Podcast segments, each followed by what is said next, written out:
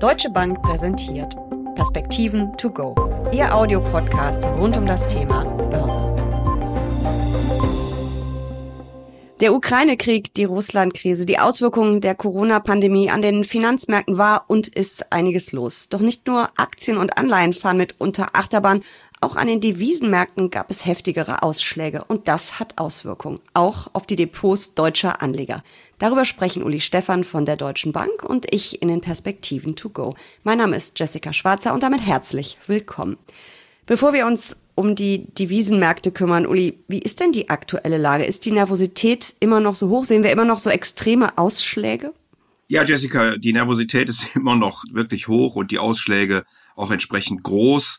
Allerdings gehen sie diesmal in die positive Richtung oder zuletzt in die positive Richtung. Wir haben ja sieben Wochen hinter uns, in denen die Märkte tendenziell eher negativ tendiert haben und in der letzten Woche war es dann doch mal positiv.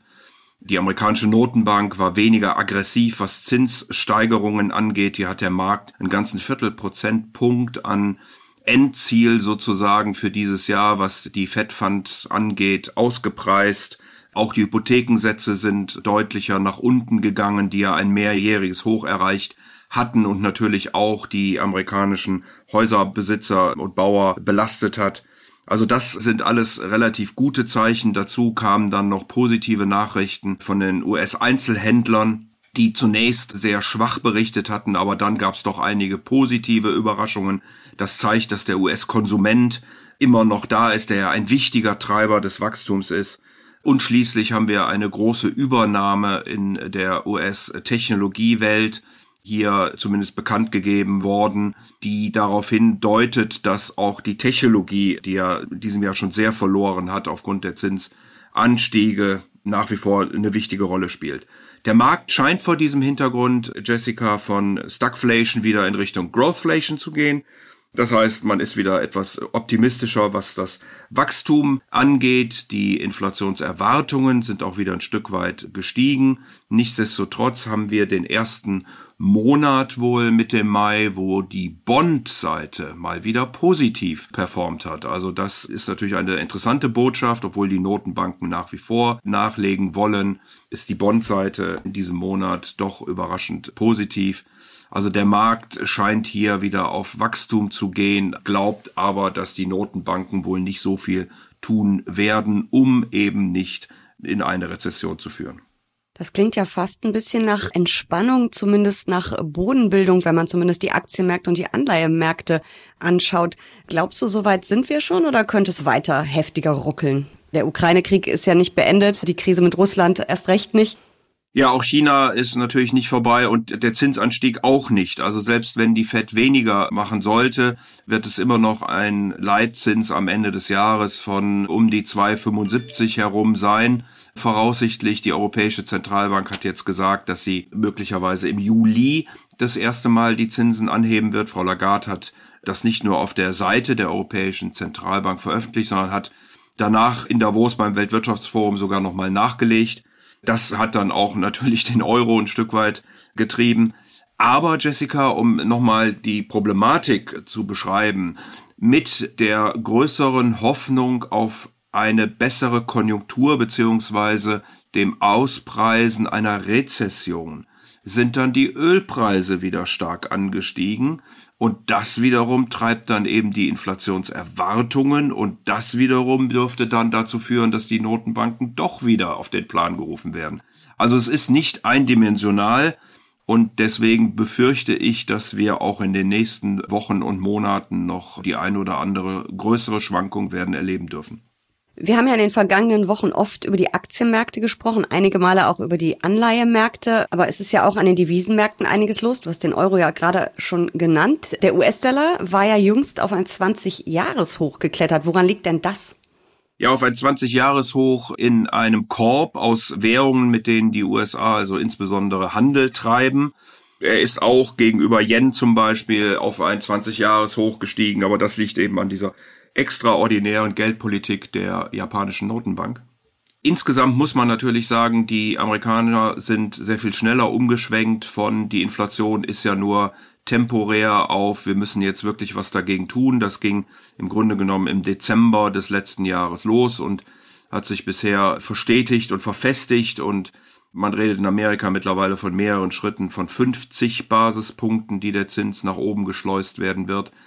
Wie ich das gerade gesagt habe, Frau Lagarde, die EZB hat jetzt auch darüber gesprochen, aber es ist noch nicht so ganz klar. Wir werden nächste Woche dann die EZB-Sitzung erleben mit entsprechenden Äußerungen auch zur Konjunktur und zur Inflation. Und dann könnte natürlich auch der EZB-Pfad hier deutlicher werden. Also dieser Verfall der Währungen gegenüber dem US-Dollar oder der Stärke des US-Dollar, das liegt vor allen Dingen daran, dass die amerikanische Notenbank so sehr deutlich gemacht hat, wie sie in den nächsten Monaten die Zinsen nach oben schleusen wird. Und das heißt ja dann, wenn eben die Zinsen steigen, dass eben auch die Renditen der US-amerikanischen Staatsanleihen äh, stark steigen. Das sind sie ja auch schon seit Jahresbeginn. Und das zieht dann quasi ausländisches Kapital an, was den Dollar stärkt, richtig? Hinzu kommt sicherlich die Krisen, die wir um die Welt haben und dass natürlich der US-Dollar als der sichere Hafen überhaupt angesehen wird. Das zieht dann vor allen Dingen auch nochmal US-Dollar an. Aber du hast natürlich recht, die Realrenditen in den Vereinigten Staaten sind positiv wohingegen sie in Europa, namentlich in Deutschland, immer noch bei minus 1,3 Prozent in etwa liegen. Da sieht man natürlich, wo man die attraktivere Verzinsung bekommt, dann auch noch mit einem stärkeren Dollar. Wie gesagt, das könnte sich drehen, wenn die Europäische Zentralbank da nächste Woche ihre Prognosen bekannt gibt und möglicherweise detaillierter auf die Geldpolitik eingeht. Aber was wir jetzt zuletzt gesehen haben, war dann eher ein starker Dollar oder eher ein schwacher Euro? Oder kann man das so deutlich nicht sagen? Weil natürlich die Euro europäische Wirtschaft stärker vom Ukraine-Krieg belastet ist. Kann man das so einfach sagen? Das eine ist stark, das andere ist schwach? Schwierig, ehrlich gesagt. Natürlich ist es so, dass die europäische Konjunktur von dem Krieg in der Ukraine stärker belastet ist. Wir haben hier eben diese Energieabhängigkeit von Russland, also insbesondere die Energieabhängigkeit. Es gibt auch noch ein paar andere Rohstoffe. Die Amerikaner sind energieautark und können das sicherlich alles sehr viel besser verschmerzen, ökonomisch verschmerzen, als das die Europäer können. Aber ich glaube, das Hauptaugenmerk liegt doch auf der Geldpolitik und von daher würde ich da eher von einer Dollarstärke in den letzten Wochen und Monaten sprechen. Und diese Dollarstärke ist ja wirklich extrem. Ich äh, habe nochmal geschaut, seit März 2021 befindet sich der Euro ja quasi im Vergleich zum Dollar im Abwärtstrend, auch wenn es jetzt leichte Gegenbewegungen gab. Was heißt das denn für europäische Unternehmen und auch für amerikanische? Ja, die Europäische Zentralbank ist, wie man so schön sagt, hinter der Kurve, muss jetzt also der Inflation hinterherlaufen. Das hat mit dem Euro-Verfall natürlich auch die Inflation weiter getrieben. Er hat ja schon gesagt, wir müssen Energie importieren, wir importieren aber auch viele andere Rohstoffe und Vorprodukte in Europa, vor allen Dingen auch in Deutschland. Wir sind ja eine sehr offene Volkswirtschaft.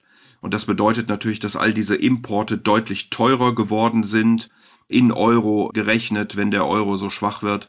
Das ist sicherlich ein negativer Punkt. Und positiver ist dann, dass die Exportprodukte etwas günstiger werden im Vergleich. Aber dann muss man natürlich auf Lieferketten und Welthandel wieder gucken, der ja durchaus vor allen Dingen aus der Richtung China belastet sind. Also unterm Strich würde ich sagen, war das eher inflationstreibend für die europäische Wirtschaft und hat nicht so sehr unterstützt. Insofern wäre, glaube ich, auch hier eine europäische Zentralbank, die reagiert und damit den Euro ein Stück weit stützt, eher positiv für Europa und für die europäische Konjunktur.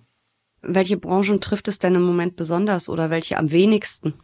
Ja gut, das liegt ja auf der Hand. Wenn ich sage, dass die Importe natürlich teurer werden, dann sind es all die Unternehmen, die sehr stark importieren, gerade auch auf der Rohstoff, auf der Energieseite und auf der anderen Seite sind es natürlich dann die, die profitieren, die die Lieferketten resilient aufgestellt haben und jetzt eben exportieren können. Wir haben ja das erstaunliche Phänomen nach wie vor, dass der Welthandel wächst, obwohl wir über Lieferkettenprobleme reden, weil meistens in den Produkten einzelne kleine Teile fehlen, die dann zu einer Fertigstellung oder zu einer Verhinderung der Fertigstellung führen. Aber viele Unternehmen haben ja auch Produktionsstätten dann im Ausland und schicken eben ihre Vorprodukte dahin. Deutschland ist ja ein, er hat ja vorhin schon gesagt, sehr offene Volkswirtschaft, treibt ja auch gerade in Asien sehr viel Handel, ist natürlich da jetzt von Corona und China belastet, aber mit einer Verbesserung hier sollte auch die deutsche Exportwirtschaft dann wieder besser laufen. Welche Auswirkungen hat denn diese Dollarstärke für deutsche Anleger oder überhaupt Anleger aus dem Euroraum? Weil neben den Kursverlusten der vergangenen Wochen habe ich ja im Zweifel auch noch Währungskurs, also Wechselkurseffekte im Portfolio. Das ist zweifellos so, dass beispielsweise im Verfall der amerikanischen Aktienmärkte das für Euroanleger ein Stück weit abgemildert wurde durch die US-Dollar-Stärke. Das könnte sich aber jetzt umdrehen und zwar erstaunlicherweise ja beides. Wir haben ja gesagt, wir haben mal wieder eine positive Woche gesehen. Wir werden weiter Schwankungen haben, aber wir hatten im S&P 500 mit minus 20 Prozent tatsächlicher Bärmarktniveau ganz kurz mal erreicht, sind jetzt wieder etwas besser. Der Nasdaq war bei minus 30 Prozent. Also es scheint doch so zu sein, dass es erste Anleger hier gibt, die mal wieder nach Schnäppchen suchen. Ich will damit noch nicht sagen, dass alles vorbei ist und alles wieder gut ist. Aber ich will sagen, dass wir natürlich auch schon eine Menge an Kursverfall gesehen haben. Und es könnte jetzt sein, dass eben die Kurse sich unter Volatilitäten ein Stück weit stabilisieren, dafür aber die Währung dann etwas dagegen läuft. Also eigentlich eine Umkehrung der Effekte, die wir zuvor gesehen haben. Ich finde das ganz spannend, weil ich habe immer gelernt eigentlich, dass so gerade das Verhältnis Euro-Dollar langfristig gar nicht so relevant ist für mich als Anlegerin, weil die Schwankungen doch eigentlich eher langfristig zumindest gering sind. Stimmt das dann jetzt nicht mehr? Weil im Augenblick die Schwankungen oder eben die Dollarstärke ist ja schon extrem gewesen. Ja, wir hatten auch schon stärkeren Dollar. Also das lässt sich nicht von der Hand weisen. Wir waren schon bei 0,87, wenn ich das richtig im Kopf habe, im US-Dollar. Wir waren auch vor einigen Jahren mal unter der Parität zum Euro. Euro-Dollar ist gestartet mit 1,1753. Will jetzt nicht sagen, dass wir da sofort wieder hinlaufen, aber wenn die Europäische Zentralbank, wenn der Markt vor allen Dingen glaubt, dass die Europäische Zentralbank sich hier energisch gegen die äh, Inflation stellt, dann sollte der Euro auch wieder an Stärke gewinnen und dann können wir natürlich auch wieder in den Bereich oberhalb von 1,10 hineinlaufen. Das halte ich für sehr wahrscheinlich dann sogar. Aber wir werden eben sehen, ob die äh, Europäische Zentralbank tatsächlich die Stärke dazu hat. Denn wir reden auf der anderen Seite ja auch über die Ausweitung von Risikoaufschlägen für einige südeuropäische Länder. Hier muss die Europäische Zentralbank sicherlich gucken, dass die sogenannten Spreads nicht zu sehr ausgeweitet werden. Man redet schon über Notfall. Programme, die da möglicherweise aufgelegt werden. Also auch hier ist die Beziehung leider nicht eindimensional. Man zieht an der einen Strippe und hat dann exakt diese Wirkungen auf der anderen Seite, sondern es gibt viele Interdependenzen zu berücksichtigen. Aber muss ich dann als Anlegerin darauf reagieren oder ist es eben wirklich so, dass man ganz langfristig das eher ignorieren könnte, wenn man breit gestreut investiert? Also wenn man sehr langfristig denkt, kreisen wir schon um diese 1,17 herum. Wir haben den Dollar mal bei 1,60 gesehen. Wir hatten ihn, wie gesagt, bei 0,9 gesehen. Und im Durchschnitt sind wir also ungefähr um diesen Kurs, der der Ausgabekurs des Euros im Grunde genommen war. Da ist schon was dran. Man muss eben überlegen, ob es langfristige Veränderungen gibt, ob beispielsweise die Sanktionen gegen Russland, auch gegen die russische Nationalbank dazu führen, dass einige Länder äh, darüber nachdenken, ob sie denn den US-Dollar nach wie vor als sicheren Hafen sehen und als Reservewährung. Das wären so langfristige strategische Überlegungen, die sicherlich zu einer anderen Bewertung führen könnten. Im Moment ist das aber nicht wirklich erkennbar und insofern könnte ich mir auch vorstellen, dass wir in etwa zu diesen Niveaus dann wieder zurückführen, wenn wir mal in Anführungsstrichen wieder normale Zeiten erleben sollten. Oh ja, auf die normalen Zeiten freuen wir uns, auch wenn uns wahrscheinlich auch dann die Themen nicht ausgehen werden. Vielen lieben Dank für diese Perspektiven. To go. Sehr gern.